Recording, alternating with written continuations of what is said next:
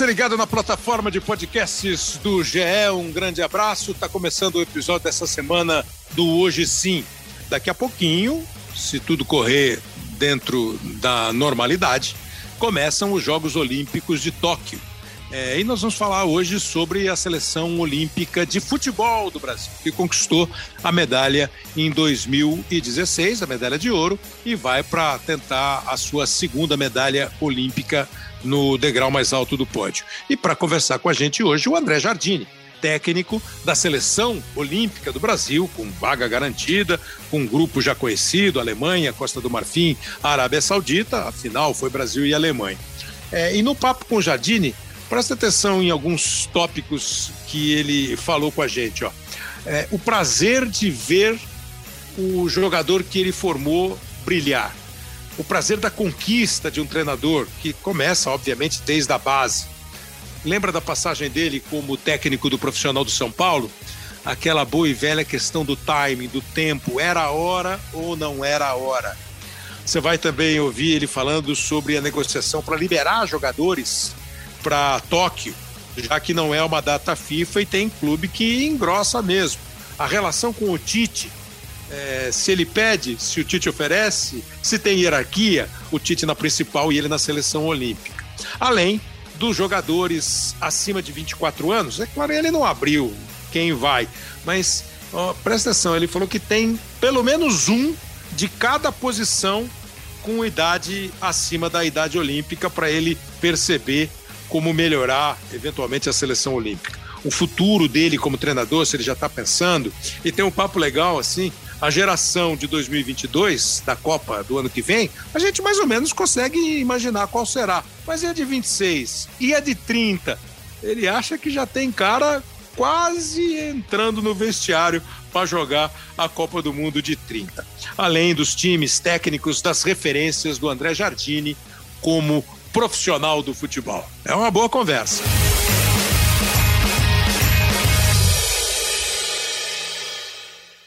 André Jardini, primeiro, muito obrigado por atender a gente.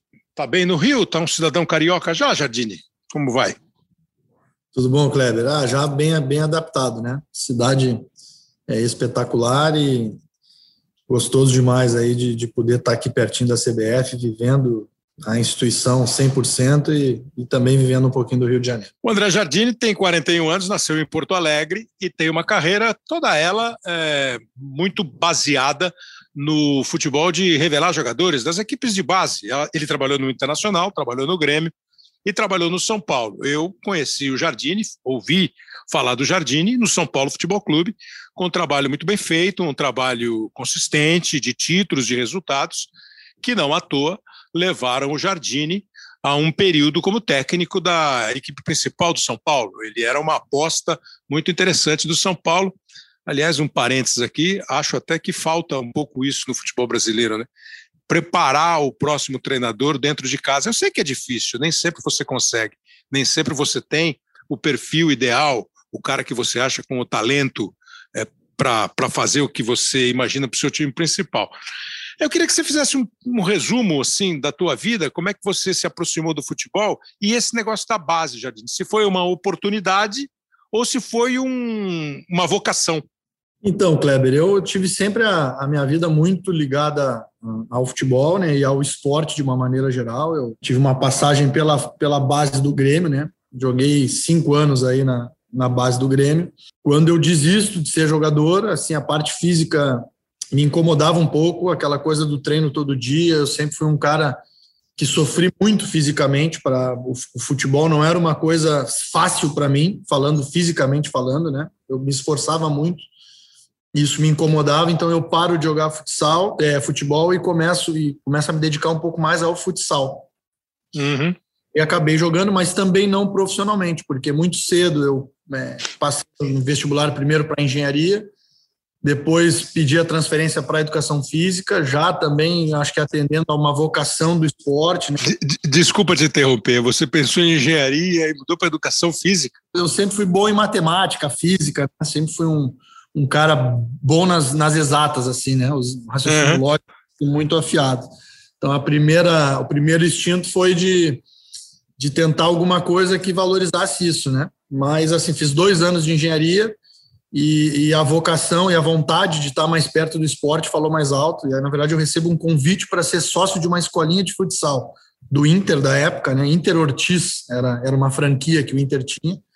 E na, no mesmo dia eu já peço demissão da, da firma que eu trabalhava de engenharia e, e transferência da, da faculdade de, de engenharia para educação física e dou uma guiada na minha vida. Com 20 anos, eu já é, senti que era aquilo, a minha paixão era essa, né? Começo a dar treino já em escolinha, é, já me apaixonei pela, pelo esporte por essa coisa de ser o professor, de ser o treinador, né? De, de ter essa vocação de, de conduzir essa molecada aos seus sonhos aí, né? Ajudar eles a chegar no, no em serem jogadores, né? Você faz um perfil rápido assim e mostra é, você é, tentando ser jogador de futebol e nem falou se era bom ou ruim, se o futebol é que te abandonou ou você abandonou o futebol, mas deixou claro que a questão física do futebol te incomodou. É, e passa a ser, é, faz educação física. Eu ouço muitas vezes, Jardine, algumas críticas é, que a formação do jogador brasileiro tem ficado muito na mão de professores. É, você concorda com isso? É, ou, ou, precisa haver uma mistura do acadêmico com o cara que vem do campo e, evidentemente, né, se prepara razoavelmente para formar atletas? É, eu gosto dessa mistura, Kleber. Eu tive o privilégio ali no Inter, no, nos 10 anos que eu, que eu trabalhei na base do Inter, eu tive alguns auxiliares que foram ex-jogadores e sempre foi muito hum. legal o talvez o, o, mais conhecido deles hoje, que é o Odair Helman, né, que virou treinador profissional no Inter mesmo, foi meu auxiliar por dois, três anos. E essa troca com quem foi jogador profissional é muito legal, né? Eles carregam algumas experiências que quem não jogou não tem, não adianta a gente negar.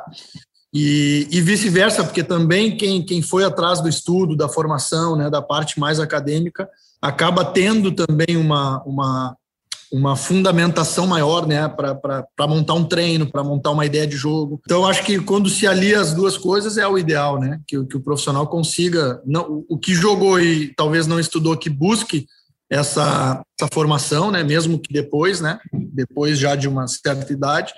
E quem, quem não jogou é, fica um pouquinho mais difícil. Aí tem que acabar a experiência de quem jogou e que foi o meu caso. Assim, eu convivi muito com, com muitos ex-jogadores e que também viraram treinadores, auxiliares técnicos. Então a gente vai pegando muita coisa que eles vão passando porque tem coisas que só só vivendo para a gente aprender. Né?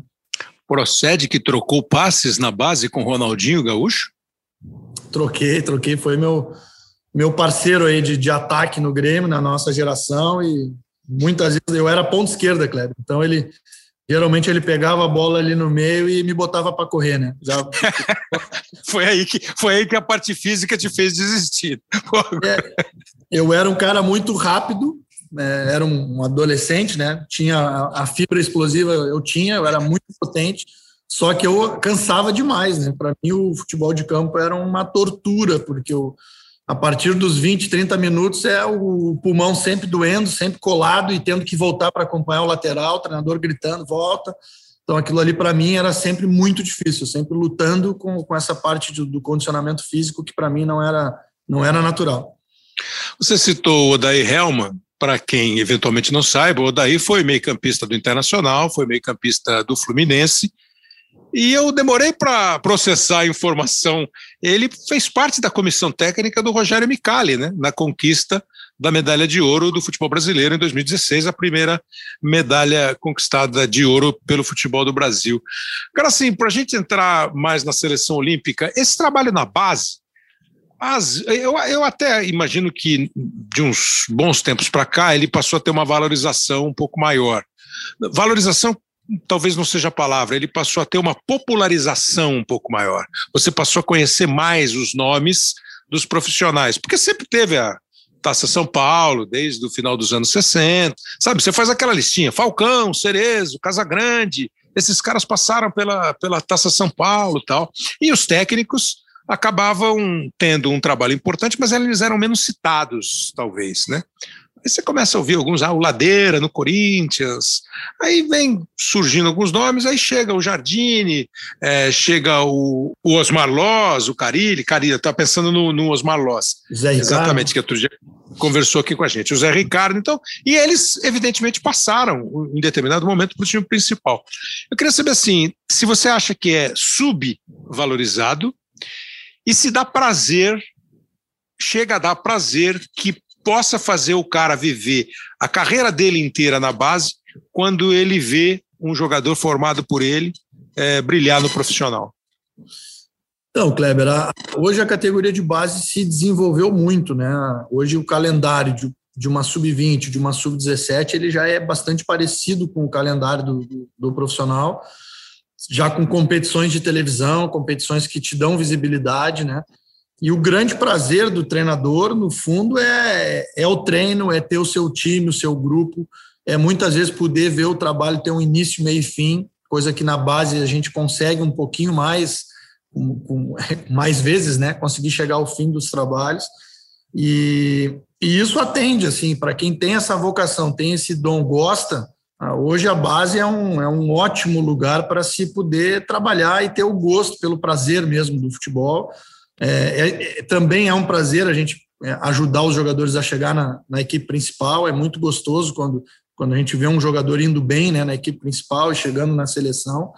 Mas eu te diria que, que o grande prazer do treinador é, é o ter o seu time, é ter as suas ideias, botar as suas ideias em campo, é, é poder desenvolver um trabalho e, e, e, poder ter êxito também, conquistar títulos que hoje são muito valorizados, né, como tu falaste, Copa São Paulo, Copa Brasil, eu tive o privilégio, o prazer de ganhar uma Libertadores Sub-20, que é muito pouco falado, mas é uma, foi uma competição É o único time brasileiro campeão da Libertadores é o São Paulo, né, Sub-20.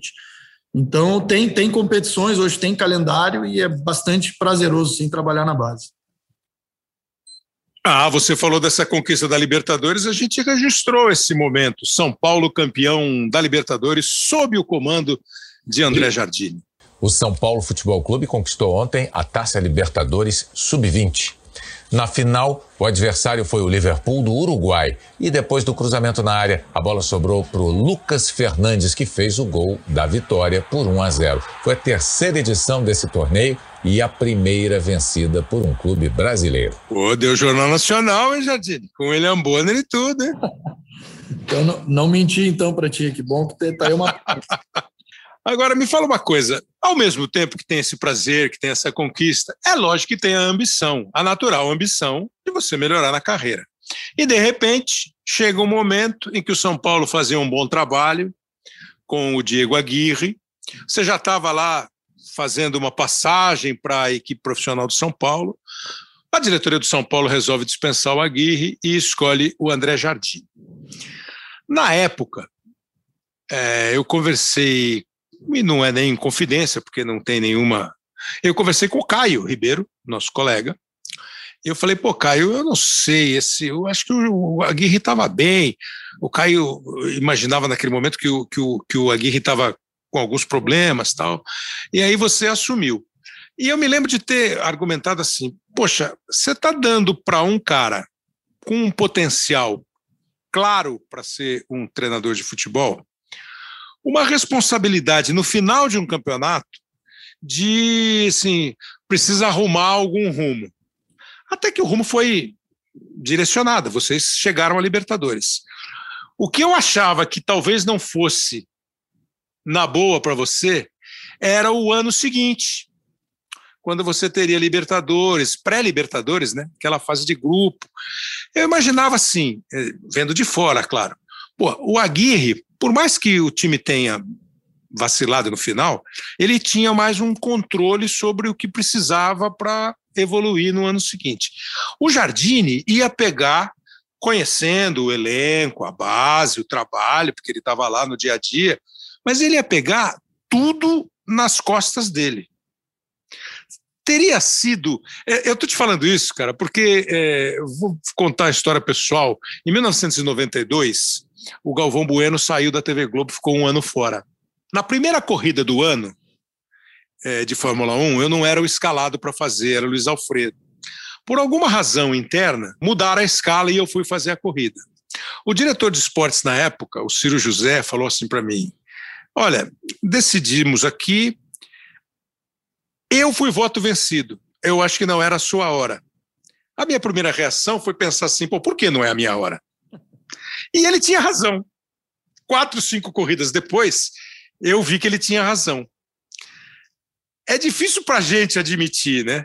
Como é que você hoje, no, momento e hoje, você avalia essa, essa situação que você viveu? Ah, a tua história é ótima, né, Kleber? É um pouco, é, realmente é um pouco o retrato daquilo que a gente viveu ali. Acho que primeiro que tem que ser falado é que o São Paulo, quando me escolhe, eu acho que é muito em virtude da, de uma confiança e de uma admiração né, que o presidente tinha no meu trabalho, que o Raí tinha no meu trabalho, que o próprio Alexandre Pássaro, né, que era o executivo na época. Então eu percebia isso, né, que eles realmente tinham bastante é, esperança e fé que eu fosse um, um, um treinador capaz de, de, dar uma, de criar uma identidade que o São Paulo estava buscando, né, é, é, remodelar. E talvez realmente olhando hoje para trás, o momento não era o melhor, né? Porque o São Paulo ainda tinha um elenco bastante envelhecido, né? E, e se sabia que a gente teria que fazer essa essa reformulação de elenco, acima de tudo, para poder é, depois poder pensar num jeito de jogar diferente, né? Os meninos que eu tinha ajudado a formar ainda não estavam firmes no profissional, eram poucos os jogadores que é, que estavam conseguindo protagonizar. Então hoje a gente percebe, quando eu olho hoje o time de São Paulo jogando, dá um pouquinho aquela ponta de Pô, agora sim, está todo o meu time jogando ali já com dois, três anos de profissional, com uma base maior, com, com, com muito mais condição né, de, de suportar é, o que é um jogo de profissional a nível não só físico, mas de, de pressão, né? E infelizmente se precipitou, né? Um, um, todo um planejamento que se tinha e, e, eu não tinha como dizer não, porque o, o, clube mostrou realmente muita fé no meu trabalho, tinha, tinha muita crença que daria certo e a gente, bem ou mal, sempre quer acreditar que a gente vai conseguir é, fazer alguma coisa diferente, fazer alguma coisa é, muito bem feita que dê resultado. Então, faz parte. É, hoje eu estou na seleção e está muito por causa disso também.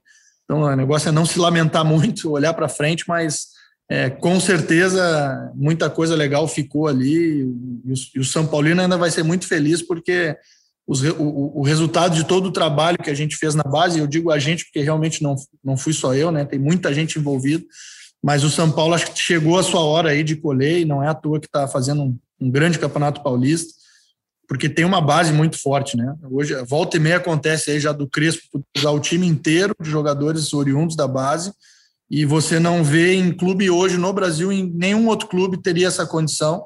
O São Paulo tem, porque realmente o trabalho de base que é feito em Cotia é um trabalho de primeiro mundo.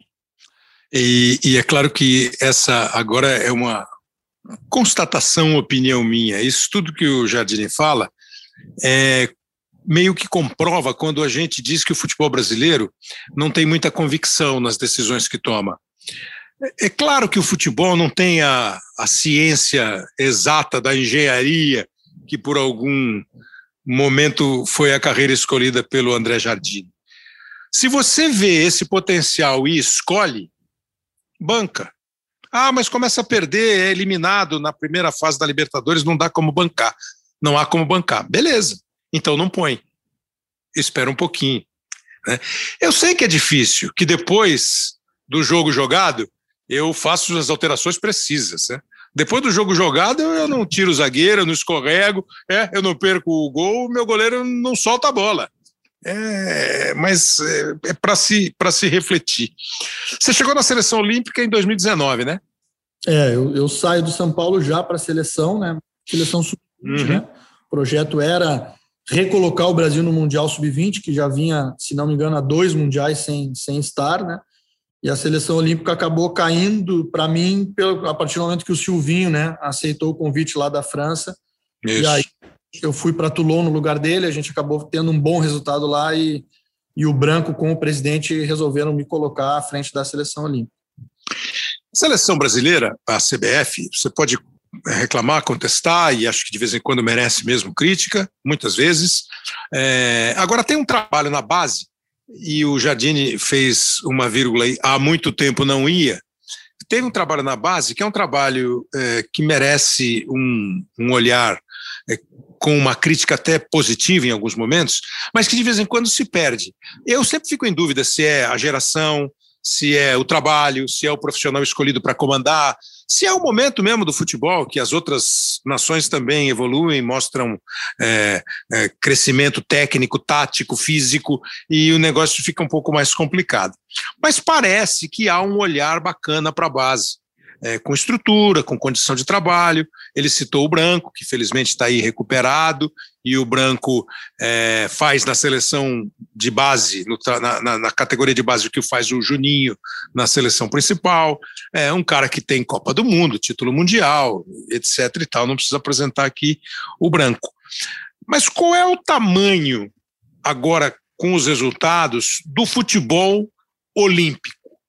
Como é que você viu e agora, como parte interessadíssima, ver o futebol na Olimpíada. Porque parece que tem um monte de dificuldade, tem um monte de zagueiro chegando no meio quando o assunto é futebol olímpico. É, Kleber, é um grande desafio, porque é uma competição que não é oficial dentro do calendário, né? Então isso complica um pouquinho. A gente, claro, procurou trabalhar sempre dentro das datas FIFA, justamente para poder ter os, os principais jogadores, né? Porque seleção sem poder contar com os principais jogadores deveria ter outro nome, né? A gente tem esse entendimento de que seleção brasileira, de qualquer geração que seja, ela é feita dos melhores jogadores, por isso que o, o é o nome, né? E, e, a gente carrega uma tradição e uma, e uma expectativa sempre muito alta, né? Então, sempre que o Brasil joga, se espera ver um grande time, se espera ver grandes talentos, né? Se espera resultado. Então, o desafio é realmente bastante grande, a gente vem conseguindo ter resultados aqui na base, né? O Mundial Sub-17 foi importante, é, a própria conquista do torneio de Toulon, fazia muito tempo que o Brasil não ganhava nada naquele momento ali, então a gente colocou lá, quando, quando estivemos lá em Toulon, eu e o Branco, colocamos para o grupo que era o momento do Brasil voltar a ganhar títulos, né? Em qualquer espécie, em qualquer âmbito. E aí depois veio em série a conquista da Copa América no, da principal, veio o Mundial Sub-17, veio o Sul-Americano Sub-15, então o Brasil começa de novo a estar sempre colocado entre os melhores e volta e meia conquistando títulos que é a tradição exige, né? Então é, a, a importância da seleção olímpica ela vem muito nisso de, de a, a gente está podendo ver jogadores oriundos do nosso projeto aqui chegando também na seleção principal, isso nos, nos enche de orgulho e para mim fica muito claro que talvez tenha que ser um projeto talvez até fixo dentro da instituição, porque o Tite não consegue convocar todos os jogadores que gostaria. Então, às vezes, o jogador fica numa janela de não ter jogado muito na base, né, na seleção de base, e começa a ter um protagonismo no clube, mas nunca vestiu a camisa da seleção, pode estranhar, e a gente sabe que é diferente. Então, aqueles jogadores que vêm sendo preparados, né, desde o sub-15, sub-17, sub-20, quando são convocados pelo Tite, a gente percebe que eles não eles, eles conseguem ter uma adaptação, eles conseguem é, é, sentir menos né, a, a diferença uhum. do clube para a seleção. Então, hoje eu vejo que o maior, maior beneficiado vai ser a seleção principal. Ao final das Olimpíadas, com certeza o Tite vai ter um, um problema bom na mão de ter um 40, 30, 40 jogadores de um ótimo nível e aí a escolha passa a ser dele, porque eu tenho certeza que ao final das Olimpíadas vão ter jogadores que hoje estão na seleção olímpica que vão dar uma luz alta ali e dizer, ó, oh, eu estou pedindo passagem, eu também quero o meu espaço na seleção principal. E aí vai ser aquele problema bom para o treinador, o Tite que consiga resolver ali na frente, mas ele vai ter opções, que é o principal, é o, é o nosso principal trabalho, é dar opções para o Tite ali na frente. E, e, justiça seja feita, né? Sempre alguns profissionais da CVEP, da, da, da seleção, principalmente, é, do trabalho de campo, sempre chamaram a atenção sobre isso, né? Eu me lembro do Parreira falando bastante de caras que têm a intimidade com a camisa amarela. O Dunga sempre falou sobre isso. Pô, o cara que já vem da base, ele tem o ambiente, não só o ambiente físico, a granja, mas ah, o, o, jogar pela seleção tal, e às vezes eles tinham preferência. E essa é a sequência que o Jardine fala, e até mais para frente é, eu vou falar sobre esse, esse futuro. É, o Bruno Cassucci é companheiro nosso aqui do GE e, e cobre bastante seleção brasileira. e ele vai engatar para você uma pergunta exatamente naquilo que você falou. É, não é data FIFA, dá trabalho lidar com os clubes. Olá, Kleber. Olá, Jardine. É, eu gostaria de saber do Jardine, nessa última convocação, é, foram chamados alguns atletas que lá no pré-olímpico não conseguiram a liberação. Naquela ocasião, os clubes não aceitaram é, ceder os jogadores para a seleção brasileira. É, dessa vez, é, já pensando nos Jogos Olímpicos, a, a comissão da seleção é, entende que conseguirá contar com esses atletas em Tóquio. A gente pode entender que os jogadores que, que foram chamados dessa vez é porque de alguma forma o Brasil já conta é, com eles para Tóquio, com, já conta com essa liberação, ou isso ainda precisa ser negociado? E se possível também que o Jardine conte um pouco para a gente é, como tem sido esse processo, como que foi durante a ausência do Branco também, se ele pessoalmente conversou com clubes. Obrigado, Kleber, obrigado, Jardine, um abraço. E eu até emendo, Jardine, porque assim, agora, eu não sei se isso tem a ver, é uma data FIFA, né? Essa convocação é uma data FIFA, talvez isso facilite essa negociação. E você já disse, Olimpíada não é data FIFA. Até porque, num período pouco antes, pouco depois, tem Eurocopa, tem Copa América, esse, esse é o zagueiro duro de passar. É, o, o, o Cassucci é, pegou bem a pergunta, né? É, é um desafio, não, não, existe uma fórmula mágica aí para resolver esse problema. A gente vai meio que tratando caso a caso, jogador a jogador.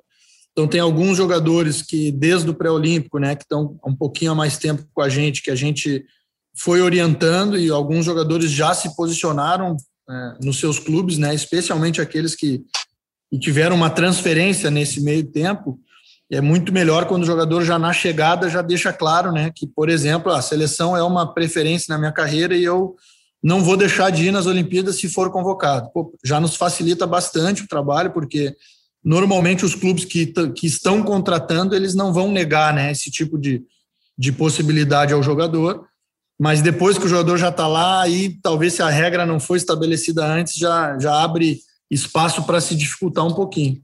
Então, alguns casos a gente vai, é, já falou, outros casos a gente está falando, e alguns a gente tem que deixar para falar um pouquinho mais perto, porque às vezes nem o próprio clube sabe exatamente se está trocando treinador, que dia que vai ser a apresentação.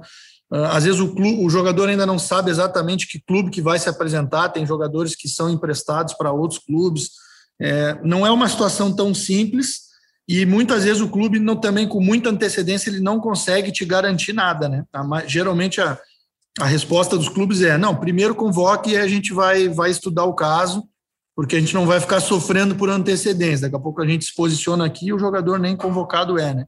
Então é indo cada caso a caso com, com uma, uma mobilização total da CBF, não só é, não só eu, a comissão, mas principalmente o Branco, o Juninho ajuda muito nesse processo e o próprio presidente entre em ação quando, quando é preciso para ir se resolvendo e destrancando né, jogador a jogador. Há uma informação de que o Bruno Guimarães, quando saiu do Atlético Paranaense e foi para o Lyon, botou lá no contrato: ó, se me chamar para a Olimpíada eu quero ir. Por exemplo, agora o Gerson, que você convocou, está com negociação, eventualmente para ir também para o futebol francês, para o Olympique. É, e, mas aí como é que é feita essa. É, vocês conversam com o jogador, com o staff do jogador e falam assim: ó, esse cara está no nosso radar, bota aí. É, é, meio por aí, porque quando não põe, é isso que você falou, liga, alô, ô Zidane, me libera o cara, Zidane. Isso aí você vai ter que meio que pedir, né? Exato, Kleber. É muito complicado. Eu já tive do outro lado, então eu também entendo o clube, né? O clube ele, ele quer contar com jogadores. No caso dos jogadores da Europa, é, não, não perderão jogos, mas perderão a pré-temporada, que, que uhum. dúvida que é importante, né? O treinador vai dizer é, se perguntar para o treinador do clube, ele vai dizer que a coisa mais importante para ele é a pré-temporada que ele vai, ele vai enfrentar, né? E se perguntar para mim, as Olimpíadas é a coisa mais importante do mundo. Então, cada um tende a olhar muito para o seu problema, né? E, e, aumentar, mas aí eu acho que o fiel da balança passa a ser o jogador, que é o, o terceiro ponto de vista, né? E que aí tem que chegar e dizer: olha, eu quero, aí se posicionando. A gente tem os relatos das últimas Olimpíadas, né? Os profissionais que, que ali estavam, e que os relatos são que a, vontade do jogador e a maneira que o jogador se posiciona com o clube é que passa a ser fundamental aí nessa, nessa balança e nessa, nesse destranque aí dessas negociações. o, o, limite de idade da Olimpíada é, são, são é 23 anos, né? O normal é, o cara pode fazer 23 anos no dia 1 de janeiro do ano olímpico, mas não pode fazer 24 anos no dia 31 de dezembro do ano olímpico. Com, a, com o adiamento dos Jogos de Tóquio de 2020 para 2021, aumentou um ano, né? Então você pode convocar jogador que faz 24 no dia 1 de janeiro, por exemplo, é, e vai fazer 25 só no outro, mas não pode convocar quem tem 25. É isso. O teu limite é 24 anos. O cara não pode fazer 25 anos no ano de 2021. Exatamente. A gente trabalha na base sempre com o ano de nascimento, né? Isso. Facilita. Então, são os jogadores nascidos em 97 para baixo, né? 97, 98, 99 e assim por diante. Jogadores nascidos em 96 por um aninho que acabaram uhum. tendo essa possibilidade. Tem vários, né? Inclusive na seleção principal, eu trabalhei com dois, o Everton Cebolinha e o Arthur, por exemplo. São jogadores da geração 96, né? Por um ano que eles não estão fazendo parte desse, desse processo olímpico e hoje já são jogadores importantes na seleção principal. Mas a geração 97 é muito forte também, a geração 98. Então, esses jogadores todos, o Gerson é 97, o, o próprio Bruno Guimarães, tem muitos jogadores aí que, que essa mudança de idade permitiu eles continuarem dentro do processo e, e jogarem umas Olimpíadas que para eles vai ser, para muitos vai ser o auge da carreira até agora. Né? Na convocação mais recente, e eu digo mais recente porque você pode estar ouvindo o podcast depois dos jogos amistosos, depois do período de treino, mas na convocação mais recente, o Jardine chamou o Cleiton do Bragantino, o Breno do Grêmio o Brazão do Oviedo para o gol. Gabriel Menino do Palmeiras, Emerson do Betis, que está indo para o Barcelona para a lateral direita. Está indo para o Barcelona. O Emerson, aquele Emerson do Atlético Mineiro, que está indo para o Barcelona. O Arana do Atlético e o Abner do Atlético Paranaense para a lateral esquerda. Gabriel Magalhães do Arsenal, me parece ter potencial para a seleção principal. Luiz Felipe do Lazio Ibanhes, o Ibanhes da Roma e o Nino do Fluminense. Meio campo, Bruno Guimarães, do Lyon, Matheus Henrique, do Grêmio, Renier, do Borussia, Lisieiro, do São Paulo, Gerson, do Flamengo, Claudinho, do Bragantino, e mais os atacantes Anthony, do Ajax, o Malcolm, do Zenit, o Pedro, do Flamengo, Evanilson, do Porto, Gabriel Martinelli, do Arsenal, e o Rodrigo, do Real Madrid. É, pode me escapar algum aqui, mas assim, Gabriel Menino, Emerson, Arana, Bruno Guimarães, Matheus Henrique, esses já foram convocados. Sim. O Gerson, acho que o Gerson pode, devia ser, na minha cabeça, titular da seleção principal. Claudinho, tá brilhando. Pedro, vai gol até de olho fechado. Rodrigo, é, no Real Madrid. Muitos caras que o Tite também chama. E na seleção do Tite tem cara certamente que você já chamou e poderia chamar. Como é que é esse papo? Tem esse papo? Professor, é, esse aqui é melhor para mim agora. Ou ele convoca e você fala assim, como diria o senhor Atanagildo da escolinha do professor Raimundo, meu comandante, sabe a decisão. Kleber, a conversa existe, é muito prazerosa aqui, o nosso ambiente de trabalho é muito bom. O Tite é um cara que eu admiro em todos os sentidos, né, profissionalmente e, e a parte humana e, e pessoal é, é uma pessoa extraordinária, então nos trata é, da melhor maneira possível. A gente volta e meia vai para a sala dele e fica conversando sobre futebol lá dentro.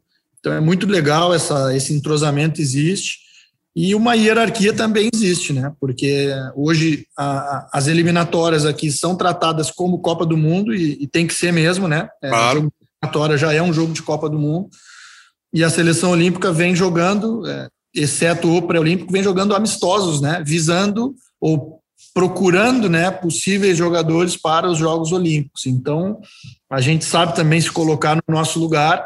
A gente está aqui também para ajudar na, no, no, no, elenco do, do, da seleção principal, né, colocar jogadores lá. Mas chegando às Olimpíadas, a gente a gente está tentando fazer aquele aquela jogada do ganha-ganha que se diz, né, que é formar duas seleções muito fortes, então com certeza o Tite, se puder nos ajudar e, e entregar, quando ele, se ele tiver dois jogadores muito parecidos, um que tem idade olímpica e o outro não, com certeza ele, ele vai colocar à nossa disposição os jogadores com idade. Porque... Mas deixa eu ver aqui, deixa eu ver se eu, se eu entendi bem. Desculpa te interromper, assim. O Tite vai convocar a seleção e fala assim: pô, eu tô precisando de um cara como o Bruno Guimarães. Se você. Se eu... Tite, o Bruno Guimarães para mim é fundamental. Não, Jardim, eu preciso do Bruno Guimarães. O Bruno Guimarães vai para a principal. Ah, existe uma hierarquia, né, Kleber? A gente já, né? A gente. Mas assim, o Tite tem um leque maior de opções também, né? Ele acaba tendo mais jogadores. Pela, pela idade, né?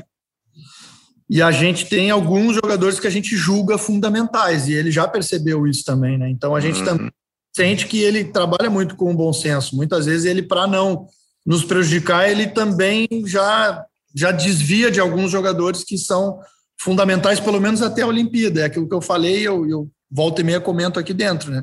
É, Pós-Olimpíadas, quem vai, o maior vencedor desse processo é o Tite e a seleção principal, que eu tenho certeza que ao final das Olimpíadas ele vai ter é, não mais três, quatro jogadores por posição, talvez cinco jogadores, mas principalmente jogadores pedindo passagem, jogadores de um mesmo nível daqueles que ele tem convocado.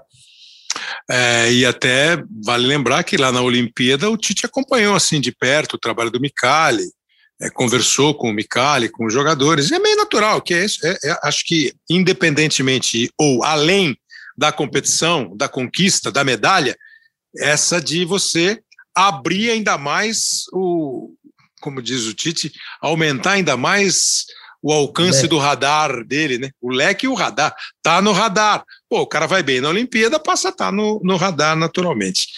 Em 2016, depois de muita tentativa, de muitas medalhas de prata, algumas de bronze, que o Brasil até meio que desdenhou, como em 96, na cerimônia, o Brasil conquistou o título conquistou o título com jogadores que hoje brilham nos seus times e com jogadores que já eram famosos. Quer recordar um pouquinho? Recorda o ouro olímpico.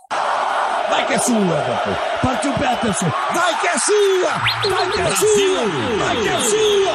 Vai que é sua, Everton! Vai que é sua, Everton! Vai dar aquela paradinha dele. Deu! Partiu! Bateu! Acabou! Brasil!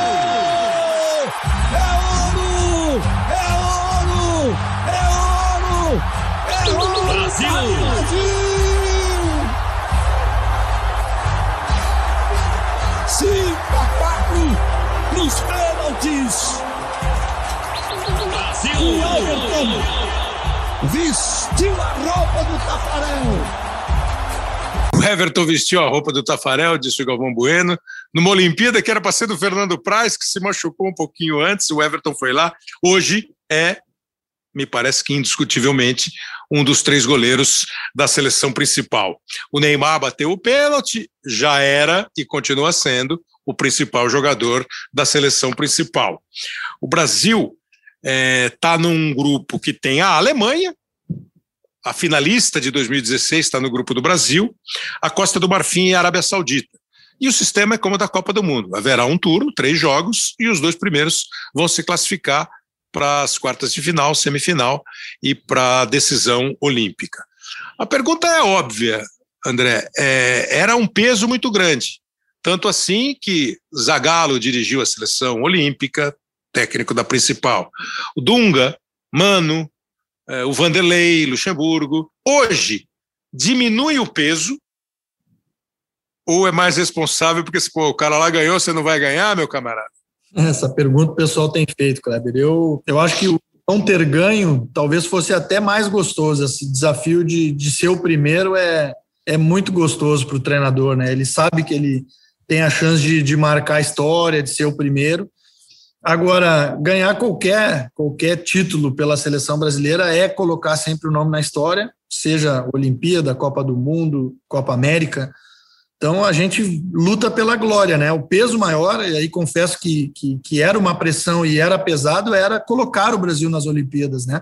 Numa competição que foi super difícil, que dava duas vagas só, é, jogada em território colombiano, né? A Colômbia se preparou muito, tinha Argentina, tinha Uruguai, e ali sim a gente se via meio que na obrigação de, pô, a gente precisa colocar o Brasil como atual campeão olímpico, seria muito ruim a gente ficar de fora, né? Então ali era uma competição que a gente tinha esse peso de, pô, não podemos falhar na, na missão de pelo menos colocar o Brasil nas Olimpíadas. Se não ganharmos o pré-olímpico, que a gente coloque o Brasil nas Olimpíadas. Agora, as Olimpíadas em si, aí já é o, o eu diria que é uma competição pela glória, né? E não pelo, uhum. não pela luta de, de, de, não fracassar. Então a gente vai lá, busca de uma medalha em primeiro lugar, e a partir do momento que a gente chega entre os quatro, aí a gente vai mirar na, na medalha de ouro e vamos com tudo, né? Vamos com toda a força. Se eu não estou enganado, o Everton, Neymar e Renato Augusto foram os três acima da idade na Olimpíada de 2016 né? Exato. É, eu já li que você está afim do Everton, o Neymar, todo mundo está sempre afim, mas tem esses impedimentos, não sei como é que vai bater com Copa América. Você não vai abrir para a gente quais são os três acima, né, que você está pensando? Ou um e meio, um e meio. Então, Kleber, é realmente a gente tem, tem várias opções, né? Praticamente em todas as posições a gente elegeu um ou dois jogadores como possibilidade, porque até o dia da convocação tem muita água para rolar, né? Então pode ter, pode haver lesão, pode haver a não liberação de algum jogador. É, então a gente não, não, não podemos definir ainda. O que a gente quer fazer é, ao final dos dois jogos, a gente quer medir força e ver realmente o time que a gente tem na mão, os, pensar nos melhores jogadores da idade, que foi até agora só quem a gente convocou, e aí fazer a leitura das fragilidades. Pô, nessa posição a gente precisa de um jogador um pouco mais experiente. Então é ali que a gente vai gastar os jogadores acima da idade. E, e caso também a gente perca algum jogador que hoje é muito importante para a gente dentro do processo, com idade, né?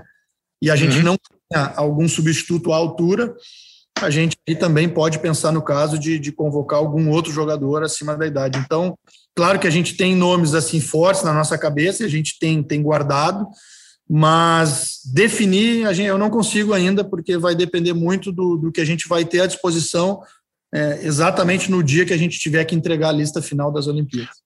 Os caras se lançam ou demonstram, se não direto para você, interesse, os acima de 24? É, alguns sim, mas eu sinceramente acho que no fundo passa na cabeça de quase todos, né? Acho que alguns talvez não, não criem a expectativa para não ter a frustração, mas lá no fundo tem muito jogador aí que deve pensar assim, pô, tomara que sobre uma, uma brechinha para mim, porque até diferente de Copa do Mundo, que o jogador tem condição de jogar três. Claro, até... claro. Pô, Olimpíada, às vezes tu tem é uma só e às vezes nenhuma, né? Então uhum. é, é, também um, um, ponto alto né, na carreira de qualquer atleta e o jogador de futebol, nessa hora, é mais um atleta. Jogar uma. É, viver os Jogos Olímpicos deve ser, eu não vivi nenhum deve ser uma coisa realmente muito marcante, muito prazerosa. Então, eu acredito que está no, no sonho aí, no subconsciente de todos os grandes jogadores hoje, que lá no fundo tem esse sonho. Ah, o ambiente, o clima é um negócio espetacular mesmo. Então vamos imaginar que quando terminar a Olimpíada, lá em agosto, o André Jardini volta com a medalha de ouro no peito. Aí você deve estar perguntando, e aí? O André Hernan quer saber mais ou menos a mesma coisa, Jardini, ouve só. Oi, Kleber, um abraço para você, um abraço especial ao André Jardini, que eu acompanho já desde as categorias de base do São Paulo, passando pelo time profissional e também agora nessa missão olímpica. Em cima disso, André, eu gostaria de te perguntar do teu futuro. Você é um treinador que teve muito sucesso na base do São Paulo, revelou jogadores que hoje estão aí brilhando no time do Hernan Crespo, mas não teve assim uma passagem de muito sucesso, né? principalmente pela questão da Libertadores, a pré-Libertadores, aquele jogo contra o Tajeres que acabou é, definindo muito a situação do teu trabalho. Aí vem a seleção brasileira. Independentemente de medalha, de conquista em Tóquio, o teu futuro é como treinador de time no dia a dia? Você vai tentar voltar ao mercado treinando um grande clube? Ou a tua ideia é sempre ficar é, com a base na seleção brasileira ou, ser, ou em outros clubes. Que tipo de trabalho te espera para o futuro, André? Um abraço. Meu xará Hernan, grande abraço. De cara, eu te diria que o foco total está nas Olimpíadas, né? Sabe, quando a gente não se permite pensar muita outra coisa, para justamente ter um foco total, e é o que a gente vem fazendo, trabalhando. É, todas as horas que a gente tem do dia, a gente está pensando nos jogadores, ou vendo algum jogo deles, pensando na equipe, é, discutindo com a comissão a, a melhor preparação possível aí para os Jogos Olímpicos. Passando os Jogos Olímpicos, eu sou um treinador de futebol né, que tem os meus sonhos, né? Também, com certeza, quero ter êxito no futebol profissional. mas não, te, não, não te precisar quando, né? Eu acho que é, estou vivendo intensamente esse sonho que é estar na seleção brasileira, é muito prazeroso, todo profissional sonha, então eu valorizo muito o lugar que eu estou. O quanto vai durar, não sei, mas eu quero que dure o máximo possível, que eu, eu quero realmente fazer história dentro da CBF, quero o dia que eu sair daqui, eu quero sair tendo algum cartaz meu na parede, tendo, sabe, algum título importante, e as Olimpíadas seriam um ótimo exemplo. E aí sim, depois de, de, de, marcar a história aqui dentro, ninguém chega na seleção para querer passar é, batido, né? Então, depois de escrever a história na CBF, com certeza continuar escrevendo a minha história como treinador, como, como todos os profissionais. Quem sabe, né? O futuro não seja esse. A CBF também entender que ter um técnico não fixo, porque ninguém consegue ser fixo, ter um técnico de base que consiga é, renovar o trabalho, é só você pegar o Zé Roberto Guimarães no vôlei, foi o Bernardinho no vôlei masculino e tantos outros profissionais dos esportes olímpicos que renovam o ciclo olímpico e preparam um novo ciclo olímpico. De repente pode ser por aí. É, Jardine, já caminhando para liberar você, agradecendo demais a tua participação, a gente já pensou aqui em fazer, e talvez ainda faça um episódio do programa, tentando projetar a seleção brasileira. Eu sei que é um exercício muito de é, de, não de adivinhação, mas é muito assim, é, não, não, é concreto, né? É, como é que seria a seleção brasileira da Copa de 2026? A seleção brasileira da Copa de 2030? Que parece que está longe, mas não está tão longe assim. E provavelmente a gente já está vendo os caras que estarão com a camisa da seleção principal do Brasil em 26 e 30 atuando por aí. Esse momento de pandemia acabou obrigando e o obrigando, entre aspas, muito time a puxar logo o cara da base. Meu, Palmeiras, né? Pô, Gabriel Menino já foi convocado, Patrick de Paula pode ser convocado a qualquer momento, o, o, o menino Danilo, meio-campista, grande jogador, o Wesley. Pô, você vai para o São Paulo, você já citou, tem o Igor, tem o Sara, é, e vai achar mais gente. O, o, Diego, que chegou a ser titular zagueiro, o Valse, que está voltando de lesão, são caras bons de bola. E assim, Matheus Henrique no Grêmio, que você está levando, é, o Bruno Guimarães, é tudo cara de 23, 24 anos. Pô, se você pensar daqui a oito anos, eles vão estar, tá, oito anos, vão pensar, vai vir nove anos a Copa, os caras vão estar tá com 32, 33, uns vão estar com 28, aquela maturidade que exige uma Copa do Mundo. É claro que não dá. A, a, minha brincadeira ia ser um dia você pensar hoje uma escalação para o time de 2026 e para o time de 2030. Mas aí não vou botar, evidentemente, um treinador nessa roubada. Mas como é que você vê isso? É, a geração, as gerações que vêm vindo, e claro que você está vendo os caras sub-17, sub-15, você já está ligado. Essa geração que está hoje com 20, 22. É, o mundo do futebol eu penso, Jadine, não sei você, que a seleção brasileira hoje pode ganhar a principal, pode ganhar da França, que é a atual campeã do mundo, mas pode tropeçar na seleção olímpica, na seleção. Porque o mundo do futebol está assim. Né? Acho que é um equilíbrio muito grande. Tem camisa, tem craque, tem jogador, mas há um equilíbrio muito grande na forma de montar time, é, na estratégia, na preparação, no trabalho, no estudo, isso tudo é muito semelhante. Então, como é que você está vendo isso? A nossa geração hoje, a geração no futuro, o que o mundo está nos apresentando, essa molecada indo embora cedo, a hora da maturidade, eu sei que é muita questão, mas você já processou tudo e pode contar para a gente como é que você projeta, que é uma das funções de um técnico da garotada. É, Kleber, um dos, dos privilégios né, de, de poder trabalhar na CBF é que a gente, saindo de dentro de um clube, e a gente, quando está no clube, a gente fica muito imerso ao clube, a gente enxerga somente os nossos jogadores, né? Então, quando tu trabalha na CBF, tu te obriga a ter esse, essa visão mais ampla de todos os clubes, tu, tu, tu, cria um parâmetro muito maior, porque tu consegue ver, às vezes tu dentro do clube tu acha que tu tem um baita jogador, mas se tu vê o dos outros clubes, às vezes são melhores do que os, do que os teus, né? e na seleção a gente tem que olhar todo mundo, a gente cresce no quesito parâmetro, a gente conhece muito profundamente toda a geração e as gerações né, futuras, então, a gente tem aqui dentro da CBF um planejamento também muito bem feito aqui dentro da base de próximo, próxima geração olímpica, que curiosamente também é um time treinado por mim, que é essa seleção sub-20, nascidos em 01. Então, esses jogadores nascidos em 01 jogarão as próximas Olimpíadas, capitania, é, serão os principais jogadores, né? Juntamente com, com essa geração que foi a campeã mundial sub-17, que é a 02, é, juntamente com a 03, que a gente vem convocando também, para dar um exemplo, esse menino do, do Fluminense que está que tá se destacando muito né, nas últimas rodadas.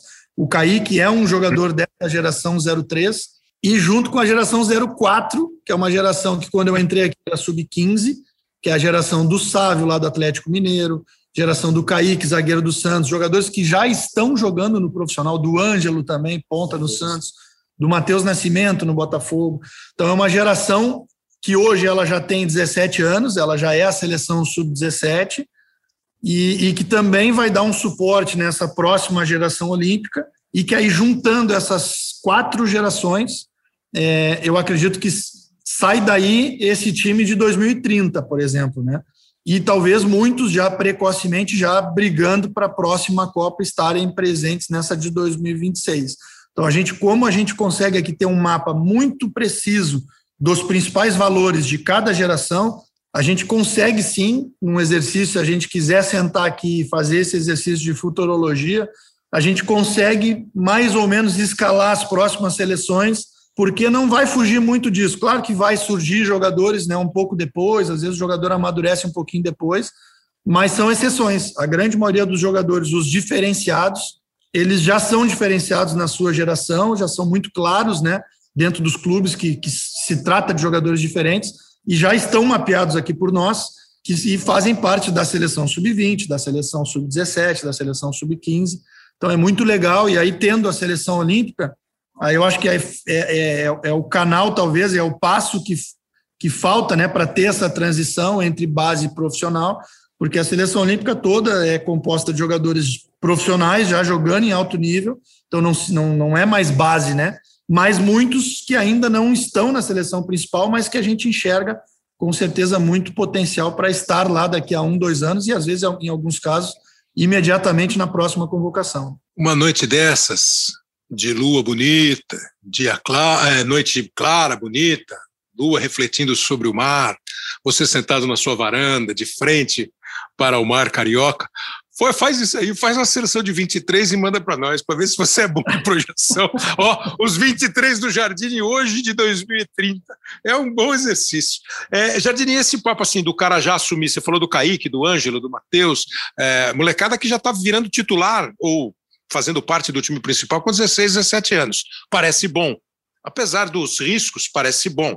Ao mesmo tempo, o cara com 18, 19 se manda do Brasil e passa a ter uma outra ideia, uma outra. Você acha que hoje essa história de formação de ideia, de característica de jogo, não dá mais para você dizer é brasileiro ou é europeu? Está tudo muito misturado, não tem é, perdas e ganhos assim muito distantes um do outro, a balança não pende mais para perda ou para ganho? Ah, eu concordo contigo, Kleber. Acho que já não tem muita diferença, não. É, o futebol ele está muito, as, as, informações estão muito acessíveis, né, a todo mundo. Está todo mundo assistindo. Acho que isso talvez seja uma das grandes mudanças, né, do, do, de um futebol mais passado aí para o atual. É, hoje a gente senta e a gente assiste a final do campeonato alemão, a final do campeonato, o, o principal jogo do, do campeonato inglês, o jogo que decidiu o título do francês a Champions League, a Europa League, está todo mundo assistindo esses jogos, né? Então, não há mais uma novidade tática que surja que a gente não fique sabendo um mês, no mínimo, pelo menos um mês depois, a gente, uma hora a gente está vendo, né? Então a coisa tá, a informação realmente está tá, tá aí para todos, né? Como tu falaste, isso nivelou. Seleções menores hoje são muito arrumadas, muito organizadas e não é tão difícil tu conseguir formar uma equipe né, ter 11 jogadores de um ótimo nível para conseguir competir quase que de igual para igual com as grandes seleções. Então, o futebol está, sim, se nivelando demais e a gente quer, quer cada vez mais, e, e os cursos que a CBF tem feito, eu acho que têm sido importantes para qualificar a nossa formação, né, para que a gente continue é, estando aquele passinho à frente, que, na minha opinião, o Brasil sempre esteve, que é de pegar jogadores com essa malícia que o brasileiro tem, com essa formação de, do jogo de rua que o brasileiro tem, e aí lá eles nunca vão ter, né? que é a força que o futsal tem na formação desses grandes jogadores, que aí também lá fora é muito menos do que aqui, né?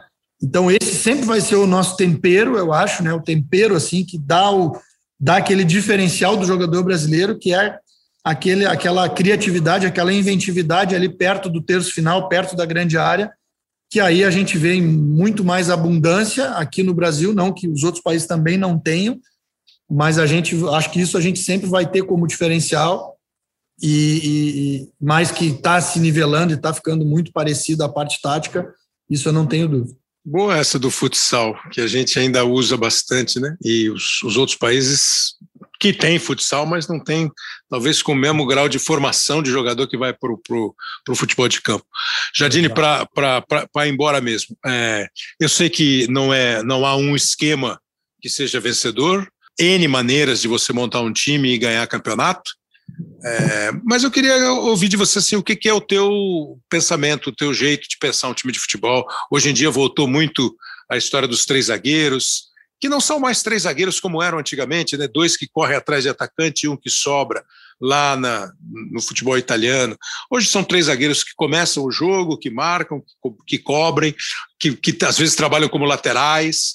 Aí você é, tem alas que fazem o jogo por fora e por dentro. Acho e aí eu acho que eu perco sempre as minhas discussões, que não tem mais espaço para meio-campista que seja só isso ou só aquilo, não tem mais espaço. É, só marcador, então, muito menos. Mas eu entendo e respeito quem pensa diferente, quem monta time diferente e quem vence. O profissional que vence com um time diferente. É.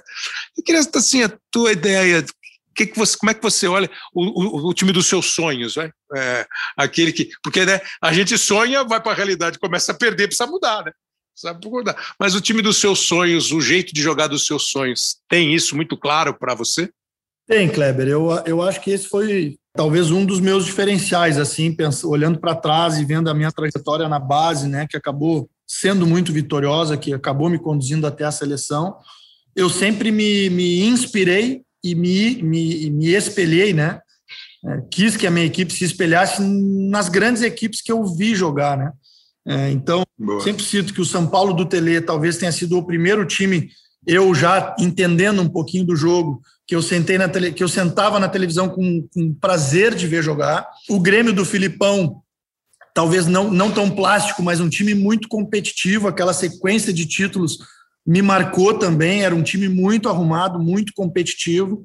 Depois, o, os times do Luxemburgo, ali, campeões brasileiros, especialmente o Palmeiras, era um time também de uma plasticidade muito grande. Cito também os times do Tite, tanto o Grêmio dele, que foi campeão da Copa Brasil, tu vê jogando, eh, se a gente olhar para trás, jogando com um sistema que está ficando de novo muito na moda, com os três zagueiros, né? O, o Roger fazia um, um, zagueiro pela esquerda, o Anderson Polga, que também não era zagueiro, fazia o zagueiro pela direita.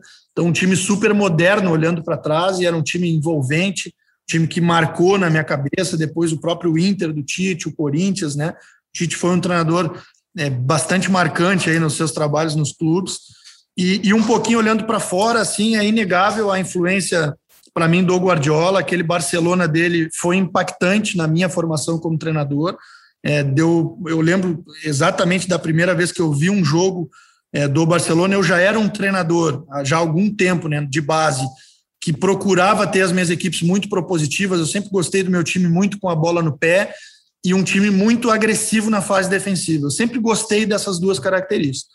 E quando surge aquele Barcelona, é, é o primeiro time que tu olha, mas é exatamente isso que eu, que eu idealizo, né? É possível. Exato, a gente sabe que é difícil, ah, mas tem que ter o Iniesta, tem que ter o Messi, mas o mais perto que eu puder chegar de lá, para mim, já, já, já seria muito bom. Então, eu sempre me espelhei, me espelhei assim nessas grandes equipes que eu vi jogar. Aí poderia citar, ah, mas teve a Holanda de 74, mas teve o, Brasil de 82. Esses times eu vi pelo vídeo depois, sabe? Então, as minhas referências, eu sou um treinador de 41 anos, as minhas referências são essas que eu te falei, porque aí eu já, já, eu, eu já era, já jogava futebol na, na, na, no meu âmbito ali, na base, enfim, na, na, pelada, na rua, mas eu já entendi alguma coisa do jogo, já tinha um desejo de ser treinador depois já de um, de um, de uma idade, a partir dos 20 anos, e aí eu começo a procurar essas equipes que fazem eu sonhar com um jogo de excelência. Na verdade, é buscar fazer todas as, as, as tarefas do jogo o mais bem feitas possível, né? Ou seja, com a bola, aquele time envolvente que sabe a hora de atacar, que sabe a hora de, de, de, ter paciência com a bola no pé, um time sem a bola no pé que seja agressivo, que não deixe o outro jogar, que não deixe o outro estar à vontade, mas se o outro te empurra para trás, que saiba se agrupar bem e fazer um, uma boa retranca e que dê aquela sensação como fazer gol na, nesse time, e que quando roube a bola tem um contra-ataque mortal, que tipo, mas ou seja, fazer tudo super bem. A gente está sempre em busca de uma perfeição que a gente sabe que é impossível, mas a gente não, não tem preguiça de, de trabalhar todos os dias para se aproximar um pouquinho mais dela. É isso. Seja feliz em todas as idealizações, em todas as práticas.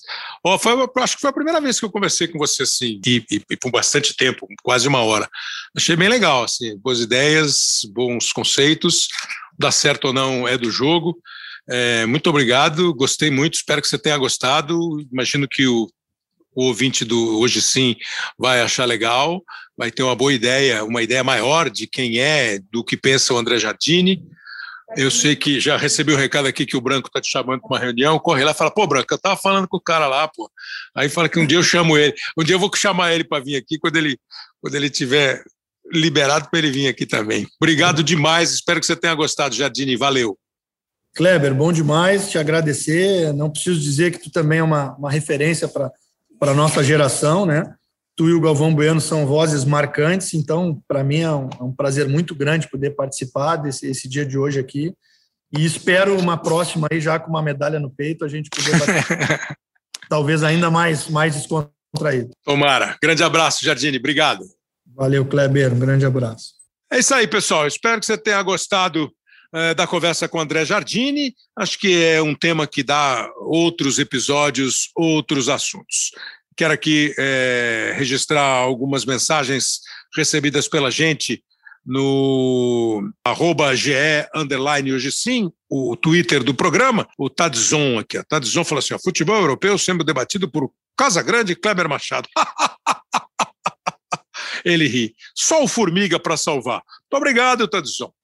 É, vamos ver se um dia também é, convidamos para que você debata o futebol europeu, se a gente está tão por fora assim do futebol europeu como você imagina. Obrigado. Bruno Formiga participou, manda abraço aqui. Bruno Formiga também está seguindo. Foi muito boa a participação do Bruno com o Casagrande no programa, além das outras participações do Marcelo Correge, também do, do Rodrigo Capelo. O Felipe Ugayama está falando, pô, sempre pediu, sempre pediu Formiga. Pô, Formiga está fazendo um sucesso, hein, Formiga? vai virar o rei do formigueiro. Muito bom. O Wilker Braga também participando aqui, ele está dando uma cornetadinha na convocação do Tite. Everton Ribeiro, Paquetá, Fred, ah, tá de brincadeira. E o Veiga, e o Gerson. Enfim, falando da seleção é, principal do Brasil. O Marcos Vinícius, ao contrário de alguns, diz que tá, todo mundo é top nesse episódio da semana passada, que falou da Liga dos Campeões da Europa. O Paulo Teles também é, marcou aqui, ó, com todo respeito, tem time que marca sem título, como a seleção de 82, e camisa não assusta. A gente perde da Bélgica, o Flamengo perdeu para o Santo André, tal, dizendo que hoje em dia peso de camisa não é mais tão fundamental assim o Paulo Teres, mas é um assunto realmente palpitante. O Bruno Formiga recebe mais um elogio aqui do Gustavo França.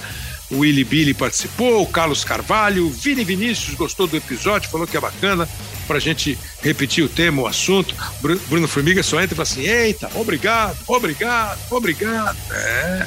O Luiz Henrique Pestana fez uma sugestão aqui de um tema assim: ó. alguns times marcam mudanças no jogo de futebol. É, física, tecnicamente, um episódio desse pode ser legal. Foi muito em função do que o Bruno falou, né? Acho que foi o Bruno Formiga que falou no último episódio. O Guardiola escolheu um caminho, é um raciocínio muito bom o caminho do jogo de futebol. É mesmo um assunto, Luiz Henrique, para a gente conversar de tantos times aí que marcaram, mudaram, inspiraram, é, seja qual for o sistema de jogo. É, o Leonardo Luz também participando, o Hexet falando aqui, quer fazer, ele quer um episódio sobre o Globo Esporte. O programa O Globo Esporte. É uma ideia também. E o Arthur Sepultura mandou dizendo que não ia ter pergunta, não dava tempo da gente abrir, Arthur, para fazer pergunta pro, pro Jardine, mas um comparativo da seleção olímpica brasileira com as demais. Eu acho que ele não falou exatamente sobre isso, mas falou sobre a visão, sobre o mundo, sobre como as coisas estão muito parelhas no mundo do futebol. Espero que você tenha gostado, rapaziada. O André Amaral e o Rafael Barros são os coordenadores da plataforma de podcast. O Pedro Suaide está se juntando ao time de podcasts aqui do GE. Globo. O Leonardo Bianchi é o editor e produtor do programa. Pedro, o Léo vai querer mandar em você. Deixa só um pouquinho. Pocket Casts, Apple Podcasts, no Google Podcasts, no Spotify. Você encontra os episódios do Hoje Sim, claro, na plataforma de podcasts do GE. Globo. Valeu, rapaziada. Até o próximo. Grande abraço.